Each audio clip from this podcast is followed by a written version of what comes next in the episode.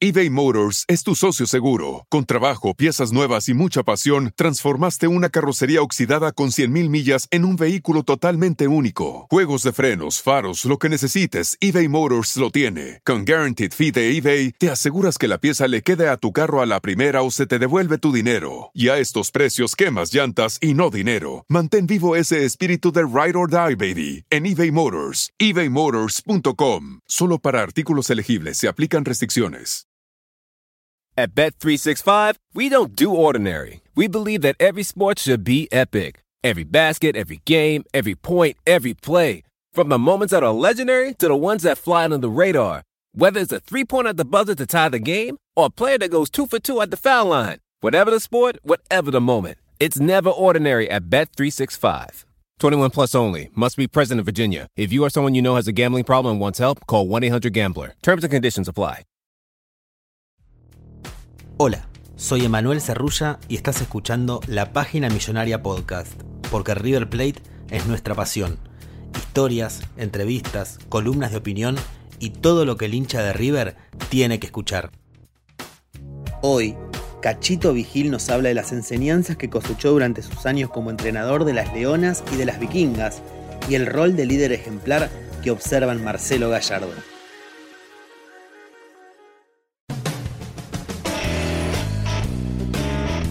Bien, Cachito, bienvenido a los podcasts de, la página millonaria. Es, es, un honor para nosotros tenerte acá. ¿Cómo andás? ¿Todo bien?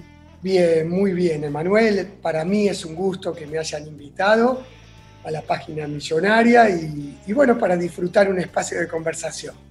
Si bien sos un experto en hockey, reconociste varias veces que te gusta mucho el fútbol y que sos de River. ¿Quién te hizo hincha de River? Bueno, me encanta el fútbol desde muy chico. A mi papá le gustaba mucho el deporte, le gustaba mucho el fútbol. Y hace unos cuantos años, cuando nacíamos, no había tantos deportes, no había tantas posibilidades. Y el primer regalo era una pelota redonda, una pelota de fútbol.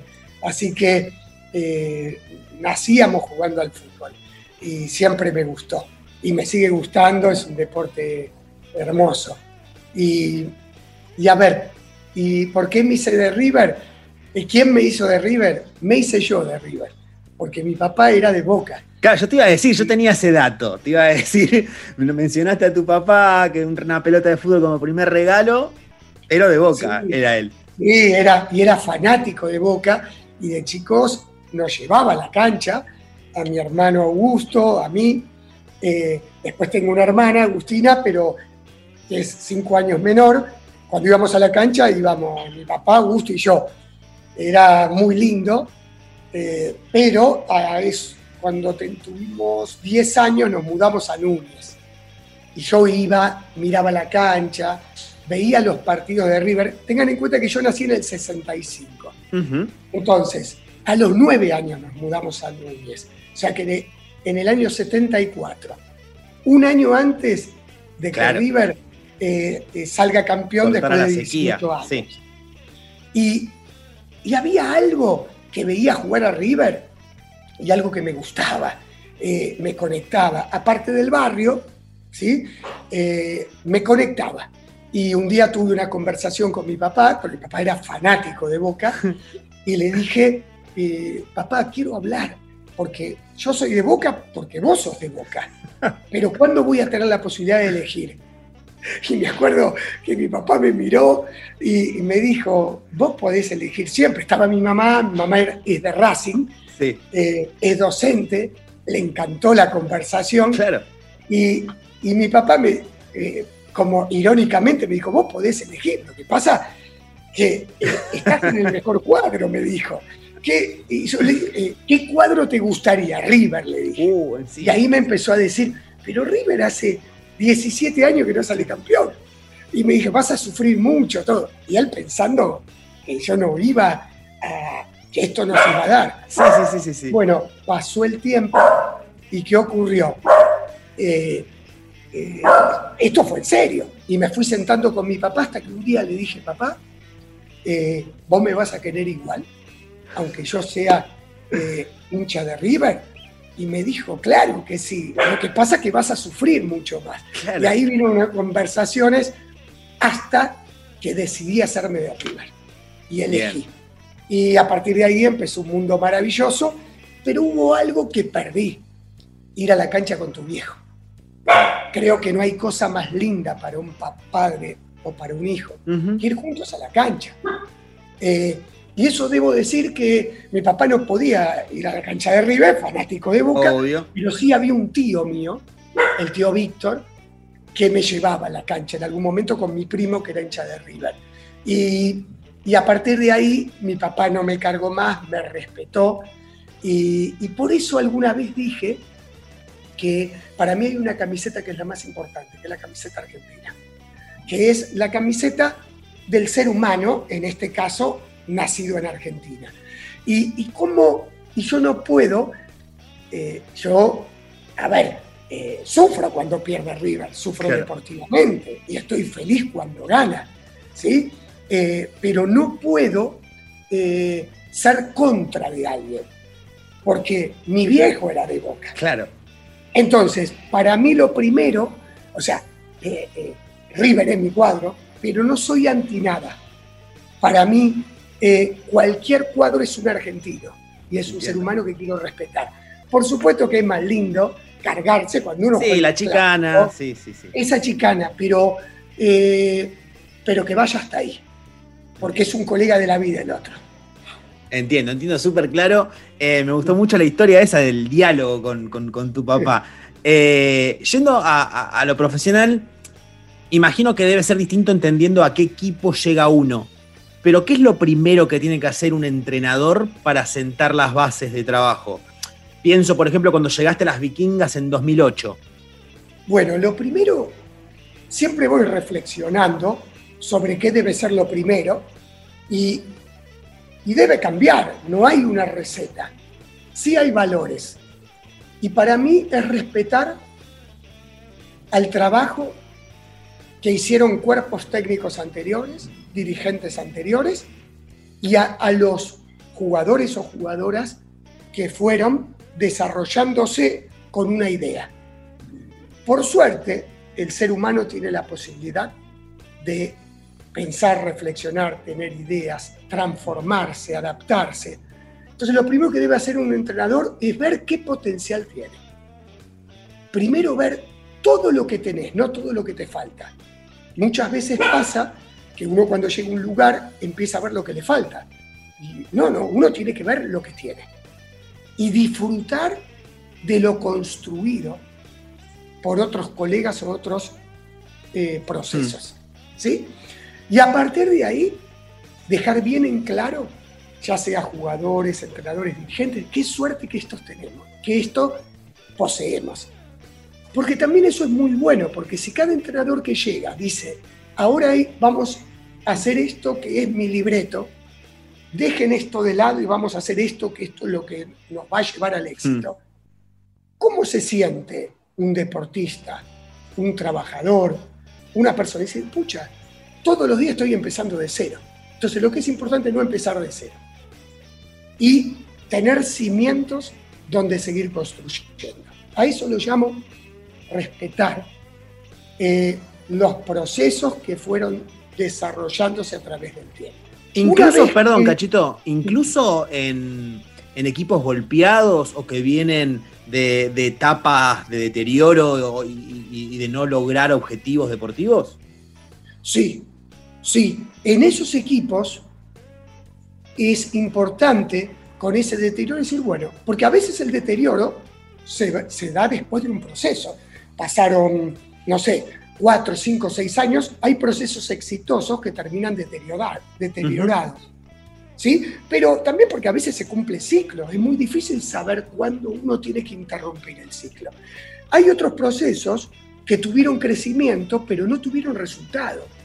Hay procesos que, desarrollaron jugadores, que desarrollaron sistema y quizás no se dieron los resultados. ¿Por qué? Porque hay otros equipos que en ese momento son más poderosos. Porque quizás en algún momento no se encontró dar en la tecla en algún aspecto táctico, emocional, pero que hay mucho muy bueno construido.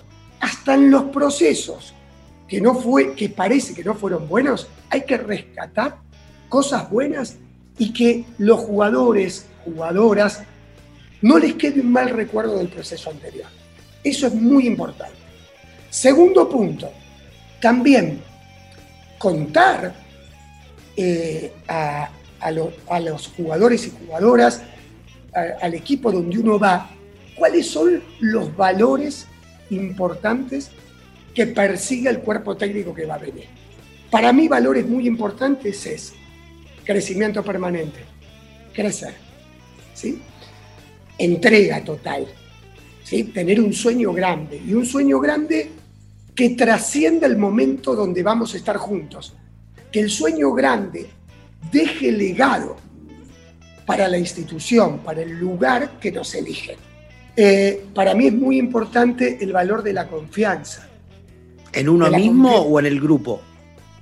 De las dos partes, que podamos construir confianza en cada integrante del grupo y confianza entre cuerpo técnico y jugadores, entre jugadores, entre integrantes del cuerpo técnico, es construir familia. Un valor muy importante es que podamos llegar a ser hermanos de camiseta, hmm. hermanos de sueño. Y que y, esas son cosas, valores muy importantes. Otro valor muy importante es que todos los días luchemos por ser un poquito mejor que el día anterior. Técnicamente, tácticamente, físicamente, relacionalmente, emocionalmente. Un valor que es muy importante es que tengamos, que nos desafiemos todos los días, que pongamos todos los días la vara un poquito más alta. ¿Sí? Eh, lo importante no es que algún objetivo no se cumpla, porque a veces no se cumple algún objetivo hmm. porque es un juego. Lo importante es que no achiquemos ¿sí? Los objetivos, que, eh, que seamos irreverentes. Un valor muy importante es la irreverencia y al mismo tiempo la humildad. Que tengamos irreverencia y humildad.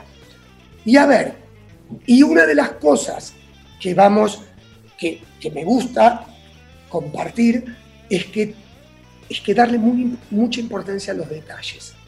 Que nosotros empecemos acá y a los dos meses podamos estar eh, acá. Y a los cuatro meses y a los ocho meses estemos acá. Y al año estemos acá. Puede ser que con eso obtengamos la posición que queremos o no. Pero lo que es imposible se puede ganar o perder. Nunca dejar de crecer ahí eh, te quería preguntar, ¿no? Porque vos mencionabas el crecimiento constante, lo de siempre levantar la vara. Y pienso en, por ejemplo, Messi, Luciana Aymar, eh, los jugadores de River campeones de la Libertadores 2018 contra Boca en Madrid. ¿Cómo se hace para seguir pensando en crecer más cuando sos Messi, cuando sos Lucha Aymar, que ya conseguiste todo? Bueno, ese es un desafío interesantísimo que va para el deportista, va para para la pareja, eh, para un contexto familiar, mm. para un trabajador, eh, para una empresa. Eh, hay una competición que tiene que ver con otros. Y hay otro tipo de competencia que es ser competente y ser cada día un poquito mejor. Si uno la vara la pone con respecto a oponentes que son colegas de la vida, porque cuando uno juega contra alguien, todos queremos lo mismo, ser abrazados, valorados, reconocidos, cuidados, ¿sí? Eh, entonces, el gran problema es cuando uno piensa que la motivación solo tiene que ver con ganar torneos, que la motivación solo tiene que ver con mantener un lugar en el ranking, que la motivación solo tiene que ver, eh, uno dice, bueno, ya gané todos los torneos que había que ganar. Ahora, ¿cuál es la motivación? Ganar otra vez. Sí. A ver, eh, eh, en el caso de River, ha demostrado hambre. Cada torneo, cada, torneo que juega, que puede ganarlo, ganó mucho, pero, y a veces no toca ganar, pero vos lo ves siempre al equipo que está hambriento. Está hambriento. Cada día busca algo más, porque eso tiene que ver con, con un plus de vida que va más allá de competir con otros, que tiene que ver con la excelencia. A nosotros nos dieron, eh, nacimos con capacidad de pensamiento, ¿sí? un cerebro que nosotros podemos, eh, que podemos aprovechar, que podemos expandir, un corazón que no es solo el corazón que late, un corazón que siente con espíritu y un cuerpo para desarrollar. ¿Qué se llama honrar la vida, honrar el deporte, honrar la profesión? Es desarrollarse al máximo. Mm. Todos los días tenemos que quedar que las neuronas tienen no solo que transpirar, sino que tenemos que, terminar exhaustos neuronalmente, que nuestro espíritu tiene que explotar, mm. explotar de entrega, y nuestro físico tiene que terminar piel y hueso. Eso es ganar en la vida. Entonces, ¿cuál es la motivación? Que vos todos los días quedes piel y hueso, de cabeza, de espíritu y de pierna. Entonces, ¿cuál es la motivación? ¿Ganar un torneo más? Todo, sí, es lindo, porque con la cuestión de ganar un torneo más, aparte que es lindo, y es muy gratificante ganar un torneo, abrazo de campeón, es muy lindo, lo gratificante es que todos los días vos descubrís algo de vos y de tu equipo. Eh, cuando veía eh, a River, y aprovechemos en la página millonaria, eh, el, equipo de fútbol, ¿sí? que, dirige Gallardo y su cuerpo técnico, porque Gallardo, que es un entrenador fantástico, lo fantástico de él es que tiene un cuerpo técnico, que trabaja en equipo. Y todos los días, ¿quién es el gran capitán? Poncio. Que ahora que uno dice que no se retire nunca. Y Poncio era el gran capitán, jugando cinco minutos, jugando todo el partido, jugando de suplente o no estando en la lista a veces de, 20 jugadores o de 22. Era capitán. Eso es ganar. Eso es generar un proceso de verdad. Porque no, uno dice, ¿y cómo puede ser uno un gran capitán si no juega los 90 minutos? Mm. O puede jugar los 90 minutos, 2 minutos, 40 minutos y jugar de 10.000 maneras que pueda jugar. Entonces, creo que el, proceso más grande es River, eh, que podría dar ejemplos de muchos equipos, de otros deportes, pero estamos en la página millonaria. Vamos a aprovecharlo. Eh, es lo fantástico cuando veo el, proceso eh, de Marcelo, ¿no? Gallardo, que River ha jugado con diferentes sistemas. Ha variado los sistemas con pelota, sin pelota, los sistemas de pressing, los dibujos, eh, ha jugado con 4, con 3, con 5 en defensa, ha jugado eh, en algún momento con constante cambio de peso de juego, en otro momento con verticalidad inmediata, en otro... ¿Qué es preparar un equipo? Hasta los nombres, hasta los nombres cambiaron por completo. nombres, cambiaron nombres. ¿Y qué? ¿Cómo juega River? River, hay una cosa clara, puede jugar con diferentes dibujos. Siempre vas a ver un equipo en la cancha que va a tener claro a lo que juega. Segundo, que el sistema que elige siempre valora la posesión, las opciones de pase, el ancho y el largo de la cancha, las transiciones ofensivas y defensivas, el press, puede presionar más cerca del campo rival en 50 metros, en 60 metros, pero cuando el contrario se pase la pelota lo va a jugar. Entonces, ¿cuál es la motivación? Con la excusa de ganar un torneo, y porque uno cuando tiene que ganar algo, lo que tiene es cada vez jugar mejor, jugar mejor mentalmente, físicamente, técnicamente. Y esa es la gran motivación, porque vos decís, pucha, cada vez somos un mejor equipo. Entonces, cuando dice la motivación es solo, vamos a hacer de cuenta que uno sale campeón siempre y no tiene competidores. ¿Y qué motivación tengo? Cada día, no solo ganar por un gol más, sino cada vez tener mejor porcentaje de pases. Uno puede poner motivaciones, bueno, porcentaje de pases, eh, que no te lleguen al área, eh, cantidad de pelotas que recuperas en pressing. No solo es el objetivo del resultado, son objetivos que uno va poniendo, eh, calidad de comunicación. River tenía algo que era impresionante, cómo manejaba los momentos de presión. Eh, eh, de hecho, la última Copa Libertadores, sí. eh, que no se pasa a la final, por esas cosas que a veces también existe una cuota de fortuna, también el de arriba dice, Hoy en no, esta no te toca, puede pasar, igual uno lo ayuda, ¿no? sin duda. Pero River es un equipo que, que cada día podía pasar por la situación más adversa. Y vos decías, ¿puede ganar un partido que va perdiendo 3 a 0? Sí. Sí. Pero ¿cómo lo gana? Lo gana jugando ese partido el mejor fútbol de su vida. Porque la gran motivación es cada día ser la mejor versión de sí mismo. Entonces, cuando uno logra en una pareja, en una empresa, en un equipo, vivir de esta manera, ¿sabes lo que ocurre? La vida la degustás, la vida la aprovechás y la vida la honrás. Eso es lo que trato con los equipos. Honrar el deporte, honrar la vida, honrar al equipo. Está relacionado, ¿no? Con lo que vos mencionás. Bueno, lo vi en, en una entrevista con Fantino que hiciste el año pasado, donde hablabas del paradigma de integridad, donde el sueño del equipo está por encima de los resultados. Y me quedaba con una frase que ahí te remarcaba Fantino, que era, ganar es ser capaz de no perderte cuando perdés y tampoco cuando ganás. Eh, ese paradigma lo ves en River constantemente. ¿sí? Porque hay muchos más ganares que uno. Aunque hay un ganar del resultado, vamos a poner en cuenta, no sé, era adolescente, ¿sí? Ahora tengo la persona en mi vida con quien soy feliz y amo.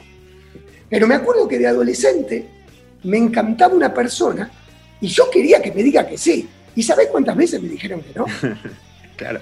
Y eso, no gané lo que quería, que era el resultado que me diga que sí esa persona. Pero me pasó 10 veces que me dijo que no. ¿Sabés que gané? 10 veces intentarlo. De una manera, de la otra. Y, y saber que te puede decir que no la vida, pero vos no tenés que decirle que no a lo que querés buscar. O sea, ¿qué- ¿a qué no voy a renunciar? Amar. Por más que me, me tiren al tacho de basura 10 veces. Bueno, esto pasa en el paradigma, es eh, cuando, cuando hablé esta frase con, con Fantino, eh, ganar es ser capaz de no perderse cuando uno pierde, ni tampoco cuando gana. Es diferenciar logro de resultado. Y resultado es resultado numérico. Logros son todas las cosas que nosotros vamos mejorando y logrando en nuestra vida. Un equipo no se podía hacer tres pases seguidos, ahora se los hace. Hmm. Un, e- un volante no recibía perfilado y le costaba y le costaba hasta que recibe perfilado. Un delantero cuando cerraba dos goles se enojaba y se iba del partido. Ahora cerra dos goles y no se va del partido y sigue. En las tres situaciones eso fue logro.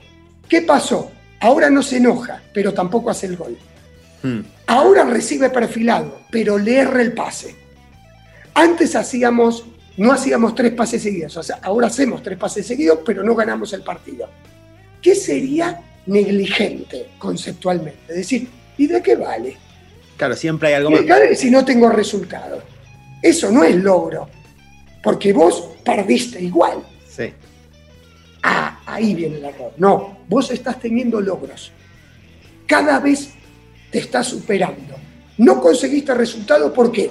Porque hay un arquero que te la atajó, porque todavía tenés que seguir mejorando cosas, porque te hiciste tres pases, pero todavía el equipo de Guardiola o el equipo de Gallardo hace 15, pero vos hiciste tres. ¿Sí? Entonces, si vos sabés diferenciar los logros, y cada vez estoy más cerca de ser titular, pero no llego a ser titular. Sí, sí, pero cada vez está más cerca. Eso es logro. Después hay resultados. A medida que vos vas consiguiendo logros, podés jugar mejor, podés ser un equipo más sólido. Y claramente se ve. Esos son resultados de equipo. Y ahora viene el resultado numérico. El resultado numérico es cuando conseguís lo que querés en competencia con otro o en competencia con tu aspiración. Si vos querías que te elijan, no sé, en el premio, Sí. eh, el, Olimpia de Oro, ¿sí? Eh, y no lo conseguiste, bueno, no conseguiste el resultado numérico que querías, estuviste ternado, pero no te eligieron. O llegaste a la final, pero no fuiste campeón. Y si tu objetivo era ser campeón, que es de todos, lo que pasa es que el que salió último, todos queremos salir campeón, pero si llegaste a la final, ya empieza a ser bueno. Ahora, si jugás la final para no ganarla, hay algo que tenés que revisar. Pero vamos a hacer de cuenta que no conseguiste el resultado numérico que aspirabas. Pero podés haber conseguido un resultado muy bueno. Jugar la mejor final que puedas jugar. Lo que pasa es que el otro también jugó y te ganó. ¿Sos capaz de aceptarlo? Cuando no lo aceptás, no entendés el juego, no del deporte, de la vida. Entonces, logro resultados y resultados numéricos. Los resultados numéricos no dependen solo de uno que te elijan a vos como el mejor periodista en la cena final no depende solo de vos. Que vos seas el mejor periodista que pueda ser y que logres ese resultado sí depende de vos. Ahora que te elijan, no.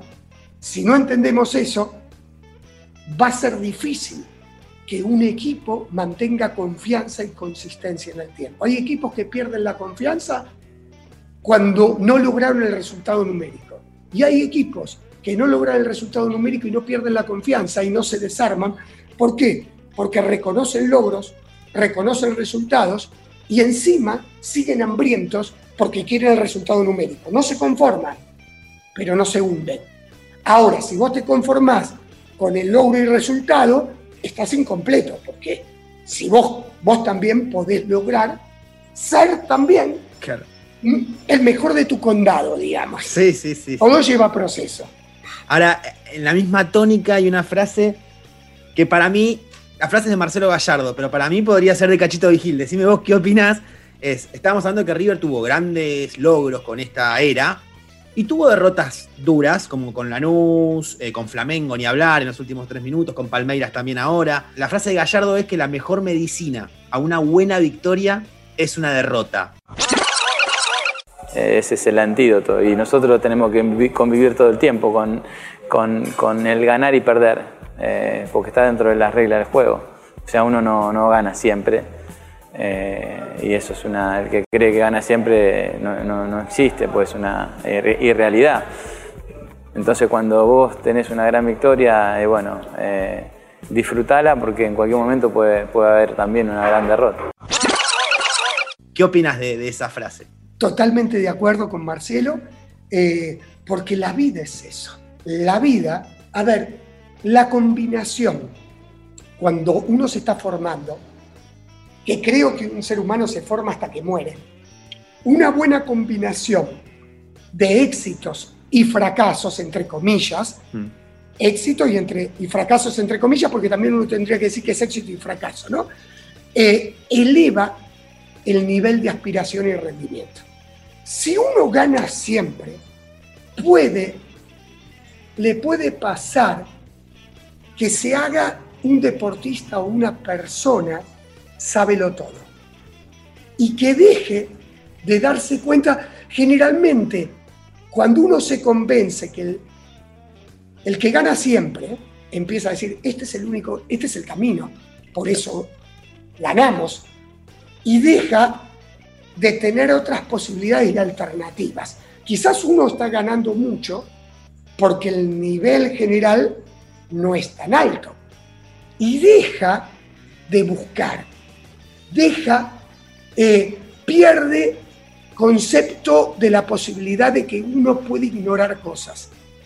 Cuando uno se da cuenta que ignora cosas, que le faltan cosas, eh, que empieza a crecer uno cuando gana siempre no revisa tanto ¿sí?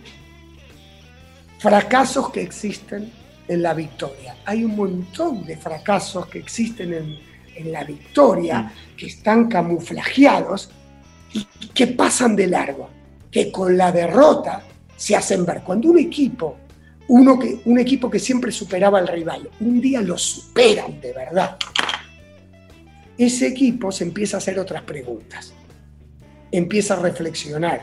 Es necesario siempre aprender de otro. El problema del que va ganando siempre, sean los hinchas, sean entrenadores, sean jugadores, sean dirigentes, que pueden perder noción de lo que es aprender de tu oponente, admirar a otras personas.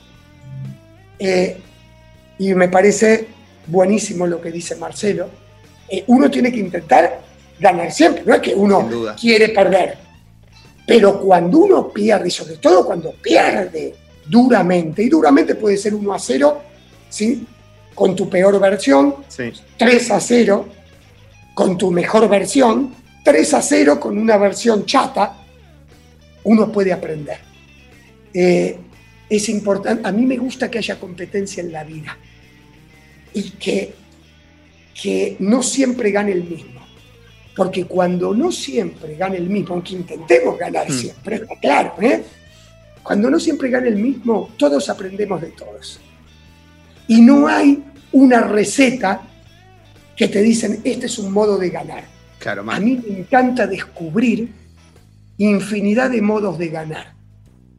Lo único que para mí es importante y no se negocian son los valores que uno elige para ganar. Y para mí el valor más importante es entrenar siempre mejor, mejor que el día anterior.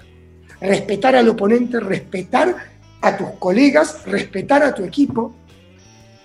Eh, esos valores son importantes, no los valores que, están empapelados, no, no, no. El valor es respetar la profesión. Eh, y, bueno, no sé si me extendí un poco, pero. No, no, no, Es que pero bueno. queda la idea perfecta y, bien marcada.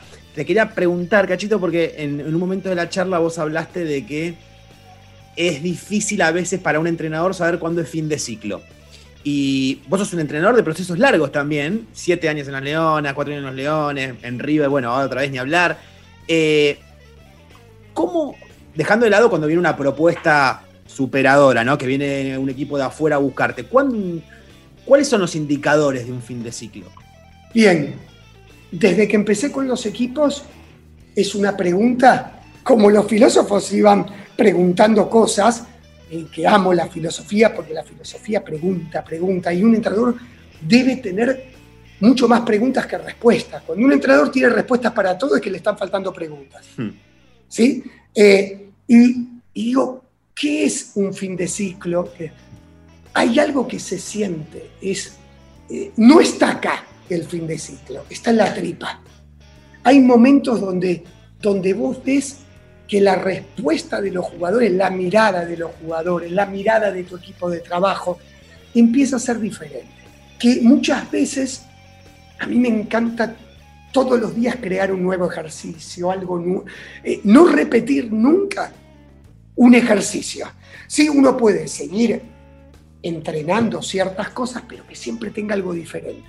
Pero vos estás intentando todos los días transformarte, pero hay un momento que el efecto hacia los jugadores o jugadoras eh, no va por autopista, empieza a ir por empedrado. Y vos ves que ese equipo te valora, hasta te quiere como entrenador, pero hace esfuerzo porque algo se está terminando. Entonces, ¿qué haces como entrenador? Tratas de innovar, buscar, integrar otras personas en el cuerpo técnico, que esa es una buena alternativa porque también eso es muy bueno, eh, que haya personas que transmitan un mensaje, pero también con, con formas, temperamentos diferentes. Pero hay un momento que ya no vas más por autopista, vas por empedrado. Y vos te empecinás, cambiás los neumáticos. Pero no hay caso, no hay caso. Y el empedrado sigue. Ahí es el momento donde tenés que revisar. Eh, y lo sentís en la tripa, ¿eh? Y podés ir, y hay señales. Ahora, ¿Cómo lo llevas? No? Porque cuando eh, esto te pasa en la bajada, que el, equipo empieza a rendir menos a nivel resultado, vos te das cuenta enseguida. Claro. Pero cuando el equipo sigue obteniendo resultados numéricos, pero deja de, obtener resultados de crecimiento, es, peligroso. Porque vos ves, eh, el de afuera dice, pero si los resultados se dan, y ya los resultados del día a día no se dan. Y, yo creo que los ciclos hay que terminarlos no cuando ya el descenso fue muy grande, sino cuando todavía sigue el proceso de crecimiento, pero empieza el empedrado. ¿Para qué? para que la persona que venga no agarre al equipo por abajo, sino lo agarre arriba y cambiando la persona la sangre nueva. Eh, eh, y recibiendo un equipo bien armado, hay más posibilidades que la institución siga creciendo. Y, y, también lo tomé los ciclos como la vida. Y esto quiero hacer una relación que me sirve mucho, porque nosotros decimos, bueno, ¿hasta cuándo vamos a vivir? No sabemos, es un día a día. Y somos finitos. Y entonces digo, ¿cómo puedo entender que hay renacimientos? Uno era neonato y de neonato pasa a ser infante. Y de infante pasa a ser niño. Y de niño pasa a ser preadolescente, y después adolescente, después joven, después un joven adulto, después un adulto más grande hasta que llegas a la tercera edad. Esto mismo pasa con los equipos. Vos tenés un equipo. Vos pensás cada vez que dejaste una etapa, esa etapa parece que muere, porque es duro, como de estudiante, esto. Vos despedís una etapa, como de padre cuando los hijos se van yendo, pero siempre aparece otra nueva etapa. Y esto para el entrenador es muy importante saber, que hay una etapa de un equipo que te encanta, que quizás termine, pero si termina bien, se va a abrir otra y otra. Siempre el entrenador y los equipos tienen nuevos renacimientos. Eh, siempre hay muertes, y hay buenos nacimientos. Fin de ciclo sería una muerte. Pero la vida que nos enseña, en vida, que no hay muerte eterna, que siempre hay nuevos ciclos. Si vos no te quedás atado, porque muchas veces con equipos quizás diste todo y no te fue bien, pero te podés ir bien. Muchas veces hay resultados que no te tocó lograr resultados con ese equipo, pero fue un buen proceso. Hay veces que no hubo resultados y no fue bueno el proceso. Y hay veces que se dieron las dos cosas. Entonces, si uno aprende que cada proceso, y hay equipos que quizás no están hechos a la medida de ese entrenador, hmm. y hay equipos que no están, que quizás, y hay jugadores que quizás en algún momento con ciertos entrenadores dan en la tecla y no, y no quiere decir que los jugadores valgan o no valgan, y lo mismo los entrenadores. Eso también se tiene que comprender en los ciclos. Y por más que esté terminado un ciclo, no sos una persona descartable. Por eso hablamos de lo primero es construir confianza. El día que llega el ciclo para un jugador, porque a veces hay ciclos para jugadores, no es el entrenador también. Eso de los ciclos es tener confianza que uno es más que un ciclo. Cuando hiciste el paralelismo con la vida de un ser humano, te iba a preguntar en qué etapa estaba el River de Gallardo pero para los hinchas de River, mientras haya un, renacimiento cíclico, se van a quedar tranquilos. Mira, Marcelo, el ciclo de Marcelo, eh, primero te voy a decir que a mí me han pasado cosas que, la, que quizás voy, no sé, voy a contar una pequeña cosita que me pasó con Marcelo. Un día estaba en el, eh, en el aeropuerto, eh, yendo para, no sé si iba para San iba para Santiago de Chile, cuando todavía se salía en el aeroparque. Y Marcelo, con su cuerpo técnico y los jugadores, iban a jugar a Córdoba. Y en eso veo, yo voy caminando para tomar el vuelo para Santiago de Chile y no sé si iba a Córdoba. O a bueno, no me acuerdo, también. Pero, pero, no me acuerdo cómo fue, pero la cuestión que veo que gente venía, venía corriendo todo, Marcelo, Marcelo, Marcelo, ¿qué tal? Y yo paso por ahí y lo veo. Mm. Y, veo aparte de su staff. Y en ese momento cruzamos mirada. Nos habíamos visto tres veces. En el Monumental, cuando nos recibieron que salimos campeonas con las chicas, con las vikingas. Eh, y en eso veo y me dice, cachito. Me dice, hola. Porque yo le digo, Marcelo, hola. ¡Un cachito! Y se paró. Y me dijo, bueno, confianza, cachito, en el proceso de Chile, ¿eh? que estuvieron muy cerca. Nosotros habíamos perdido ir al Juego Olímpico con el campeón olímpico Inglaterra por muy poquitito. No me dijo de las vikingas, que no solo él pregunta, sino que también nos ha mandado mensajes con los jugadores cuando teníamos que jugar finales, sino me preguntó por Chile. Le preguntó entrenador a entrenador, vamos, confianza, Vamos que ese proceso va a funcionar. Marcelo Gallardo, que sabemos lo que es los entrenadores de fútbol, hay que ser entrenador de fútbol y jugador de fútbol con todas las presiones que tiene. Y tuvo esa delicadeza. Bueno, ¿qué veo en el cuerpo técnico de Gallardo? Que es un cuerpo técnico que algo pasa, eh, porque hay de la parte mental, de sus asistentes, de los preparadores físicos, de sus médicos. Eh, Sandrita Rossi, que es una maravilla, eh, pero hay que ser muy buen conductor para tener un cuerpo técnico interdisciplinario, que, cada uno de ellos vos ves que, que son muy importantes, aunque aunque todo el mundo siempre se habla del entrenador primero, porque me pasaba que cuando estaba en las Leonas hablaban de Cacho Virgilio, y yo digo, si conociesen más a Luis Barrio Nuevo, a Luis Cancia, a, Claudia Medici, a Gaby Minadeo, a Lalo Chunquet, a, Javi Blanco, el médico, ¿sabés qué? Hablarían una hora de Cachito y diez horas de ellos. Pero hay que, eh, eh, eh, lo que quiero decir, que es un cuerpo técnico, ¿por qué hay proceso para rato?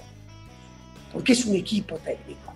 Y también esos jugadores que vienen, la pasan bien en River, porque crecen, porque están desafiados, porque creo que es un grupo humano muy bueno, porque compiten todo el tiempo contra los rivales, compiten entre ellos mismos para jugar, y hay familia, hay familia.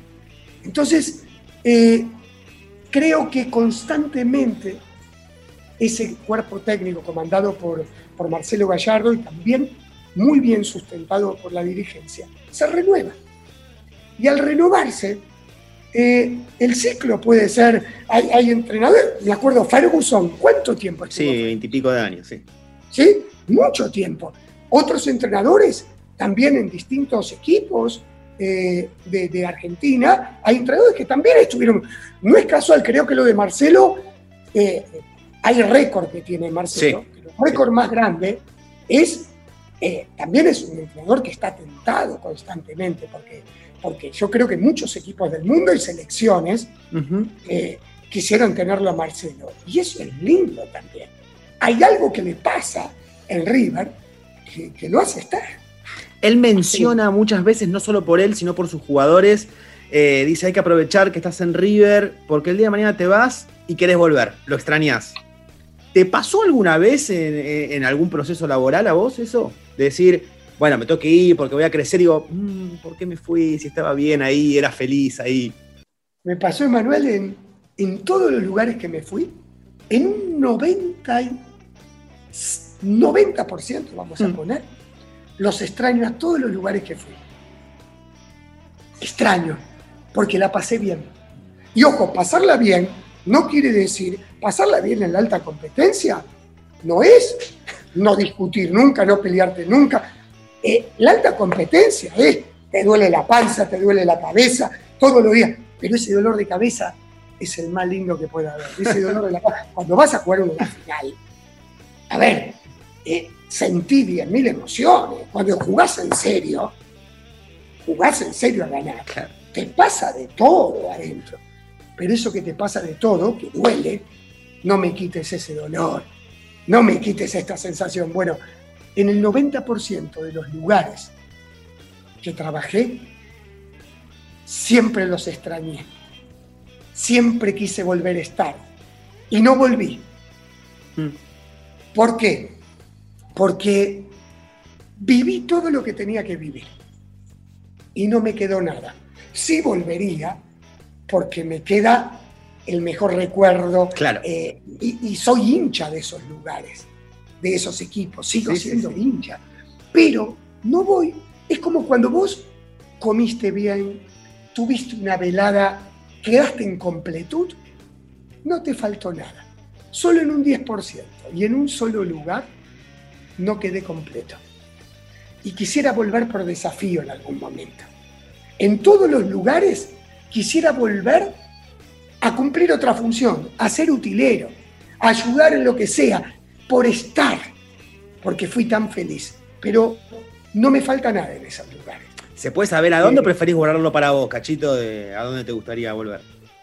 En el único lugar que quizás porque porque fue a destiempo eh, y que no digo que esto vuelve porque quizás no vuelva nunca, pero también puede ser ese equipo o puede ser algo relacionado con eso, con, la selección eh, masculina. Con la selección masculina. En todos los demás lugares queden completos. En ese eh, eh, con la selección masculina siento que no nos encontramos en el momento que nos teníamos que encontrar. Eh, exjugadores, exjugadoras tuyas hablan maravillas de vos. Eh, no solo como entrenador, sino como persona. ¿Cómo se hace para tener esa relación con tus dirigidos, con tus dirigidas, eh, sin perder la órbita de entrenador-jugador? A ver, no hay una receta, sino hay una búsqueda permanente. creo que una de las de, de los sueños más grandes, para mí el valor sentimental es muy importante. Pero me gustaría que nuestros equipos, siempre hablo de staff, nos respeten. Si encima tenemos afecto y nos queremos mucho más, pero más importante es conseguir respeto mutuo, confianza mutua. Y para que ocurra eso, todos los días debe haber intensidad cognitiva. Todos los días debe haber irreverencia. Todos los días debemos exponernos. Todos los días debemos quitar cualquier resentimiento que tengamos. Todos los días tenemos que escuchar más profundo. Todos los días tenemos que comprender la persona que en algún momento está en las antípodas de lo que estamos queriendo transmitir, mm. porque esa persona que está en las antípodas nos puede enseñar también. Entonces, yo creo que en los procesos con los equipos eh, disfrutamos intensamente, ¿no? Porque, porque a mí me gusta la exigencia hacia la excelencia. Y, es el día a día, es, es desafiante y es cansador pero todos los días tenés ganas de no perdértelo. Cuando terminaste muerto, terminás así, pero decís, no me lo quiero perder, porque todos los días puede pasar algo. Pero yo creo que cuando va pasando el tiempo y terminan los procesos, lo que sentimos es que todos crecimos.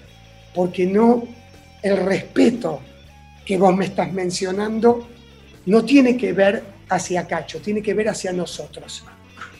Porque creo que como entrenador dentro de un staff, de quien más aprendo es de mi compañero de trabajo y de las jugadoras y jugadores. Lo que pasa es que lo que intento es aprender de ellos y después de lo que aprendo, armar metodologías, conceptos, porque muchas veces un jugador tiene un montón de cosas que ni se da cuenta que tiene. Entonces, cuando descubre eso que tiene, junto con el staff, trato de desarrollarlo, de, desarrollarlo. Y en ese camino, el jugador piensa que somos el staff los que lo ayuda a crecer. Y en verdad fueron ellos, con su naturaleza, y nosotros con nuestra observación, los que juntos aprendimos uno del otro. Eh, hay momentos, miles de veces me equivoco, miles de veces me equivoco, erro. Ahora, y a veces la pasamos mejor que otras veces, pero creo que en el conjunto del recorrido del camino, al final nos damos cuenta que juntos crecimos. Y creo que eso es lo que valoramos, no es que valoran de Cacho, porque Cacho valora de cada una de las personas que me tocó dirigir. Los Cedros, Ciudad de Buenos Aires, Universidad de Belgrano, SIC, Ciudad de Buenos Aires, MUNI, ¿no? Ciudad de Buenos Aires, varones y mujeres, eh, leonas, leones, vikingas, eh, eh, chicas de, y chicos de, sub 10, sub 12, sub 14, mayores. De todos ellos aprendí. Entonces, cuando un jugador si te dice que valora algo de Cacho, es porque se está valorando fundamentalmente algo de él o de ella que descubrió en el proceso que estuvimos juntos, gracias a que estuvimos juntos, no gracias a Cacho, hmm. no gracias a Luis Bruno Barro Nuevo, a la Leo Chunquet, ¿sí? A Javi Blanco, que es el médico, a Claudia Medici, Gaby Minadeo, son todas personas dentro del cuerpo de Dios. Diego Amoroso, Alfredo Castro, ahora en Chile, eh, eh, y sí, a nivel de Chile, que ahora hoy las diablas, eh, es porque aprendimos juntos. Y aprendimos juntos porque todo lo que crezco como entrenador es porque hay jugadores y deportistas y seres humanos que están decididos a emprender un rumbo de crecimiento dentro del deporte. Excelente. Y la alta eh, competencia. Una de las últimas que, te hago, te saco el contexto, pero es porque vi algo recién, hace un ratito, antes de empezar a hablar con vos, eh, en Twitter, la selección argentina eh, de fútbol femenino jugó un torneo en Estados Unidos y perdió creo que todos los partidos, no, no les fue muy bien. Y había un tweet de, una chica, una, una, chica, una hincha, que decía, a la selección de fútbol femenino argentino le fue mal, perdió todos los partidos, porque el fútbol femenino en el continente y en todos lados está avanzando mucho más rápido que en Argentina. dice, ¿por qué? Porque al país no le interesa. Y decía, hay que traer a Cachito Vigil, después te lo puedo pasar el tweet. ¿Es algo que a vos te interesa? Te, iba a hacer dos preguntas en una. Si es algo que a vos te interesa sumar a algún lado ahí, o decís, no, no es lo mío. Y por el otro lado, si crees que hay algo de verdad en ese tweet respecto a que el país no apoya mucho a lo que es el desarrollo del fútbol femenino, que sin embargo creció bastante en los últimos tiempos. Bueno, a ver, eh, el deportista, el entrenador, el integrante de un país, ¿quién no piensa siempre que con un poco más de apoyo, con una, no sé, en el hockey, con una cancha de sintético de agua más, con, con, un, con, con 10 bochas más, eh, con un, una persona más en el cuerpo técnico, con, la posibilidad de tener tres competencias más internacionales, ¿cuánto mejor estaríamos? O, con, ¿quién no piensa? O si hubiese, no sé, una paga mejor, claramente, y un reconocimiento mm. mayor para determinados trabajos, hoy lo podemos ver, educación, salud, lo que sea, cuánto, cuánto más podríamos, qué mejor podríamos estar? Siempre lo pensamos, cualquier persona, en cualquier aspecto, siempre piensa eso porque está viviendo la necesidad. Claro. Sí, y es totalmente lógico.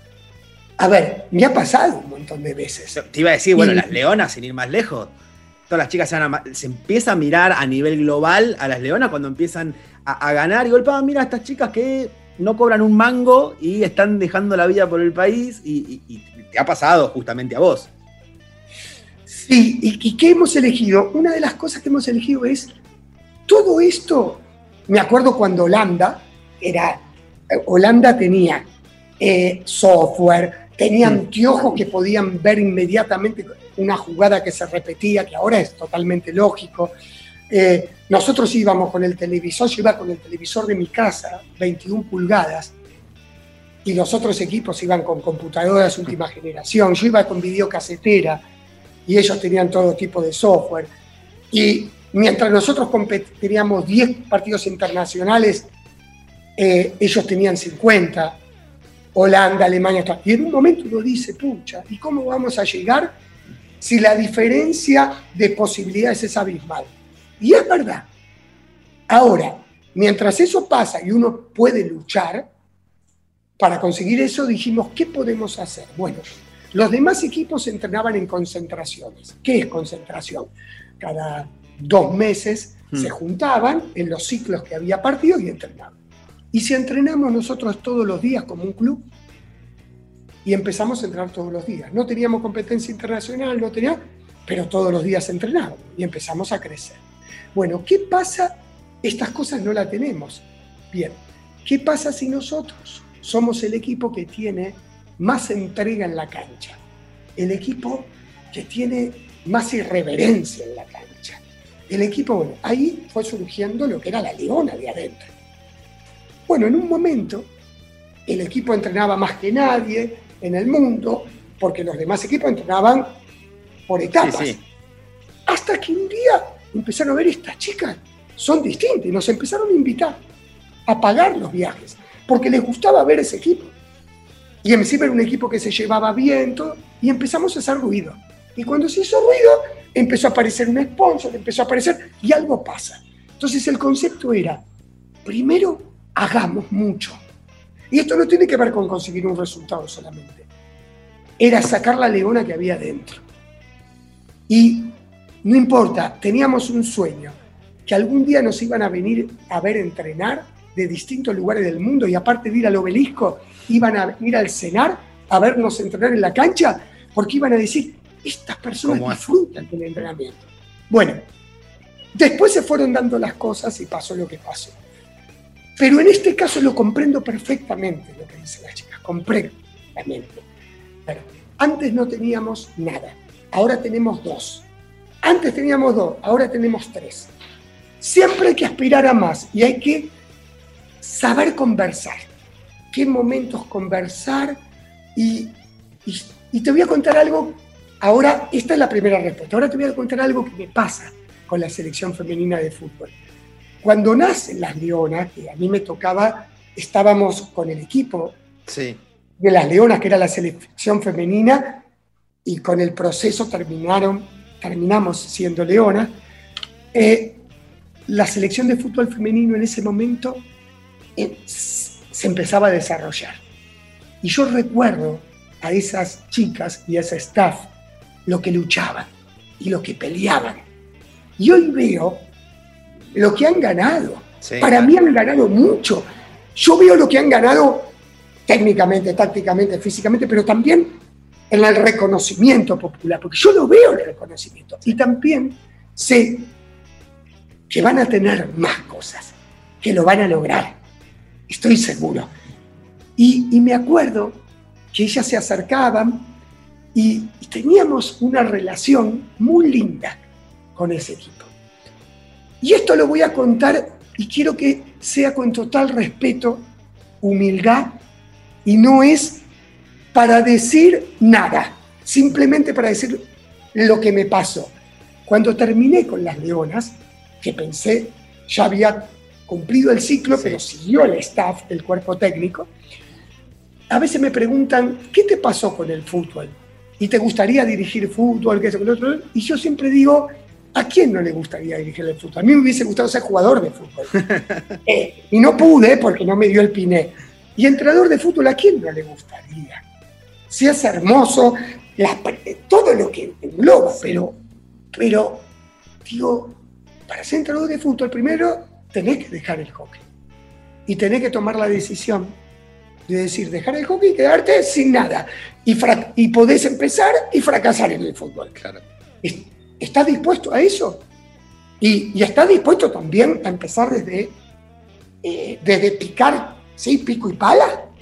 Y, y, siendo el décimo colaborador y saber que quizás no te toques el décimo colaborador. Bueno, todo eso me encantaría, pero el hockey, eh, siento que le tengo que devolver tanto al hockey todavía. Pero algo me pasa con la selección de fútbol femenino. Siempre desde aquel momento, eso sí me, me, pasaban cosas. Qué eh, en el fútbol femenino, a mí me encanta el hockey masculino, me encanta el fútbol masculino, me encanta todo. Todo, ¿eh? porque uno dice a veces, me tocó entrenar más ante la vista equipo femenino, pero dirigí equipo masculino, Ciudad de Buenos Aires, todo. Lo que pasa que, que en algún momento, como tuve equipo femenino muy fuerte, no me gusta dirigir, dirigir dos equipos a la vez. Cuando deje de dirigir la selección de Chile, y en este caso ayudando en las vikingas, sí, eh, sí me encantaría ver qué voy a hacer, pero la selección de fútbol femenino, en cualquier situación, aguatero, lo que sea, está siempre dije, alguna vez me gustaría estar relacionado porque tengo todavía la imagen el recuerdo de, ese equipo que representaba el fútbol femenino eh, luchando ¿sí? por ser. Y me parece que han construido un montón. Y me, y me encanta acompañarlas en el camino. Es que las acompaño, quizás no se dan cuenta, pero acompaño.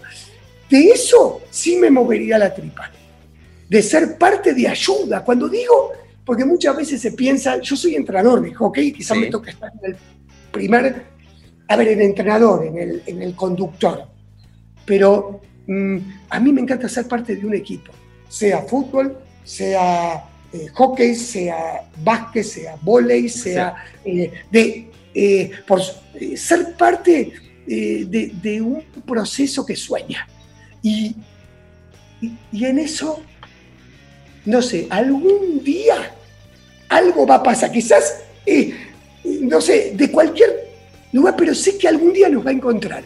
Así me pasó con el hockey femenino. Mientras yo era jugador de selección en hockey masculino, me pasó con el Club Ciudad de Buenos Aires, que cuando tenía 16 años había unas chicas que iban a entrenar, que en ese momento el hockey femenino no era, no tenía tanta difusión y no tenían entrenadores esas chicas. Y una vez dije, esas chicas algún día van a ser valoradas y campeonas.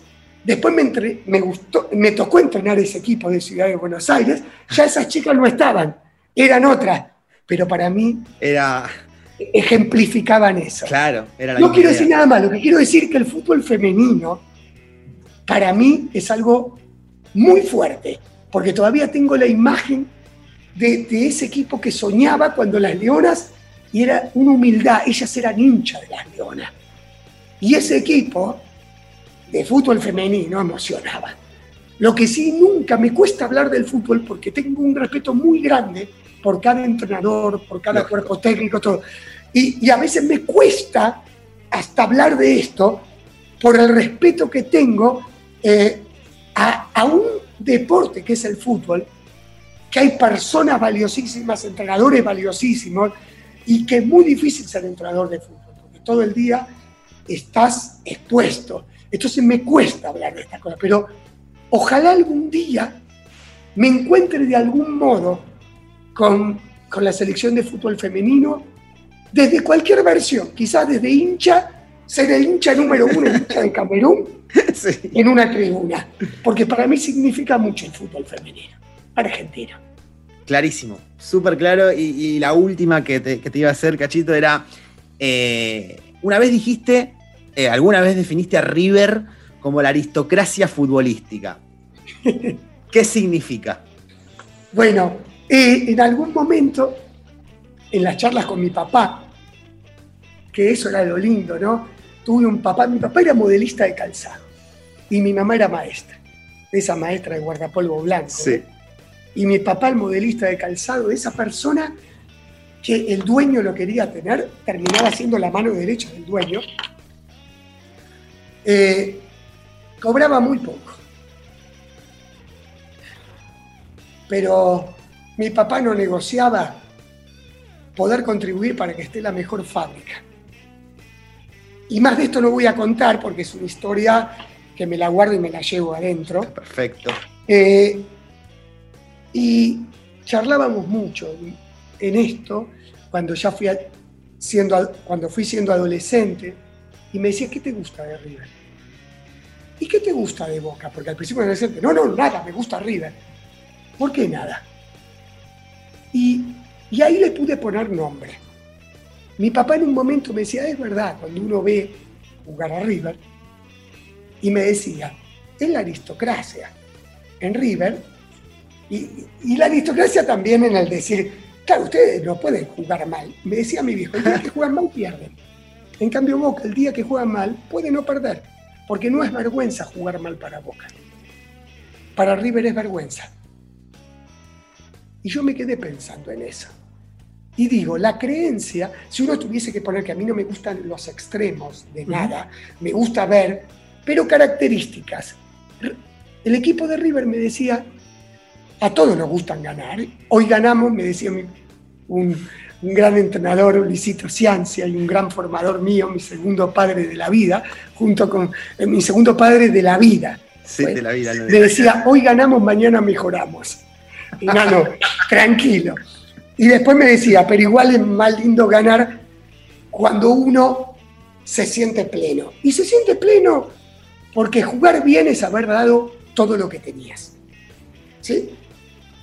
Pero ¿qué pasa? Hablábamos con mi papá que el equipo de Boca tenía anticuerpos cuando jugaba mal. Que no son todos los equipos mal, la historia de ese equipo. Y bueno, y en algún momento podía estar vapuleado pero lo que no podía dejar era de poner huevo. Sí, Y la hinchada, mientras ponga huevo, que era entrega total, ¿sí? Había algo que pasaba y eso le daba seguridad, porque se podían permitir jugar mal. Pero también me, me decía mi papá, pero es un arma de doble filo. Porque a veces te hace bajar la vara de otras cosas que puedes mejorar. Y a la vez me decía de River. El problema de River cuando no salía 17 años campeón, ¿por qué no salió 17 años campeones? Que cuando la vara futbolística es tan alta, a veces sentís vergüenza cuando estás jugando mal. Y si vos sentís vergüenza cuando estás jugando mal, en una de estas todos juegan mal en algún momento. Y ahí te embocan un gol todo y vos terminaste perdiendo un partido. Y, y quizás fuiste superado, fuiste vapuleado, pero hay que aprender a que cuando vos estás vapuleado, no te venzan. Ahí viene el equipo distinto. Y lo lindo sería conjugar las dos cosas. Pero me decía, Boca es Boca y River es River. Porque necesita que uno sea una forma del otro para generar identidad. Y eso de chiquito me pegaba en la cabeza y yo digo, yo quiero generar una identidad donde integre lo mejor de cada uno. Porque la Argentina, y esto sin, sin ir, eh, eh, la Argentina se forma de, eh, sin ir que, de River y Boca, de la conjunción de River y Boca, de Estudiante Gimnasia, de, Racing Independiente, ¿sí? de, creo que es Belgrado de Córdoba Talleres, bueno, cada clásico.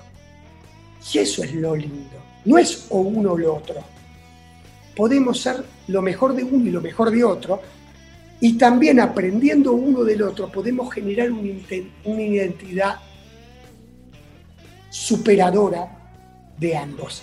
Y ahí es donde viene la identidad diferente. Y yo decía, eso quiero para mi país. Ahí estudiaba también el radicalismo, el periodismo, el socialismo. Me encanta, digo, ¿cómo unir? Hay, hay grandes modelos. El problema es cuando hay un solo modelo. Porque ahí vos te cerrás. Hay sí un modelo que no negocio, que es el respeto al ser humano, a la equidad, a las posibilidades para todos, pero eso no es de uno, de otro, de no. No es de todo. Eh, entonces, y muchas veces a mí me pesa, porque no, no me pesa, me sigue pesa, ahora me relajé. Cuando me decía, eh, vos que sos de River y Boca, no, en ese momento yo lo expresé porque digo, sí, yo tengo un gen de nacimiento, de mis padres, todo, que por suerte le pude decir a mi papá, yo quiero elegir. Y me pude nutrir de creencias de un lado, del otro, todo, hasta generar una identidad de un ser humano que trate de ser lo más amplio posible y que integre Boca, que integre River, que integre Estudiante, que integre Gimnasia. Cuando me decían, ah, vos cacho que devolviste un gol, yo no lo devolví, lo devolvimos todos, porque, porque, porque salió en ese momento y porque fue así. Y me decían, y no, porque la honestidad, ¿qué es la honestidad?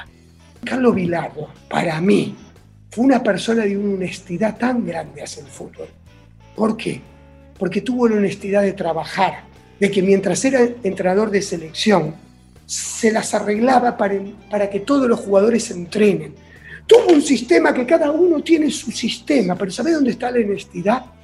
Que no dormía por el sueño, que trabajaba, que honraba su profesión. Después cada uno tendrá sus tendencias, su forma, su todo. Y también hay que entender de dónde viene cada uno. Porque cuando uno nace en una casa donde el pico y la pala es fundamental, se cría de eso. Cuando ganar como puedas es fundamental, uno se nutre de eso. Y quizás en ese ganar como pueda encuentra que es un valor, porque si no ganás como podés, no es valor. Y hay que entender también, después uno puede discernir. También, si vos te creas en cuna de cristal, con 10.000 libros, ya mm. con, con todos los libros de Borges, de Nietzsche, de, de Freud, y claro, vos a los 15 años quizás leíste 800.000 libros pero hay otras personas que sin leer 800.000 libros le hicieron un libro de la vida. ¿Qué es lo importante? ¿Qué es mejor? ¿Una cosa a la otra? No, lo mm. mejor es que el que tiene todo eso en cuna de cristal también pueda nutrirse y con, con personas, armar equipo, con personas que la tuvieron que luchar para comprar un libro. Y que quizás no podían leer un libro porque tenían que ganarse el pan. Y también el que se ganó el pan tiene que decir que él puede leer un libro. Y puede, por ejemplo, no sé cuántos libros leyó Diego. Eh. Maradona, pero la capacidad de pensar que tenía Diego, de sintetizar en una frase lo que otros tienen que utilizar 10.000 frases, era increíble. ¿Sí? Entonces, eh, eso quiero para la vida. Y en aquel momento cuando pusieron, eh, ¿sabés que soy? Argentino. Y sabés que aparte de argentino, soy hincha del ser humano. ¿Y sabés qué del ser humano? De todos los que habitamos en el planeta. Y, y yo quiero que el ser humano que pasa por la vida pueda honrarla y puedan dejar una vida mejor. Y prefiero que me digan, ah, que esto que lo otro pasa, y no me voy a pelear con nadie. Sino, si yo reniego de Boca, reniego de mi viejo, si reniego de Independiente, reniego de mi tío, si reniego de... Y todos tenemos nuestra virtud y defecto. Por eso me gusta el equipo de, de Marcelo, porque Marcelo puede jugar diferentes sistemas, puede hacer. No es vergüenza jugar a crecer, no es vergüenza jugar a ganar, no es vergüenza hacer un cambio de un defensor que entre Pesela y cuando todos dicen, y entró un defensor y vamos perdiendo, y hago un gol de cabeza. Ahora, si no hacía el gol de cabeza, puso un defensor, le importó un pepino. Quizás no hacía el gol de cabeza. ¿Sabe por qué puso el gol de cabeza? Porque uno puede ganar también. Lo importante es lo que uno piensa para ganar.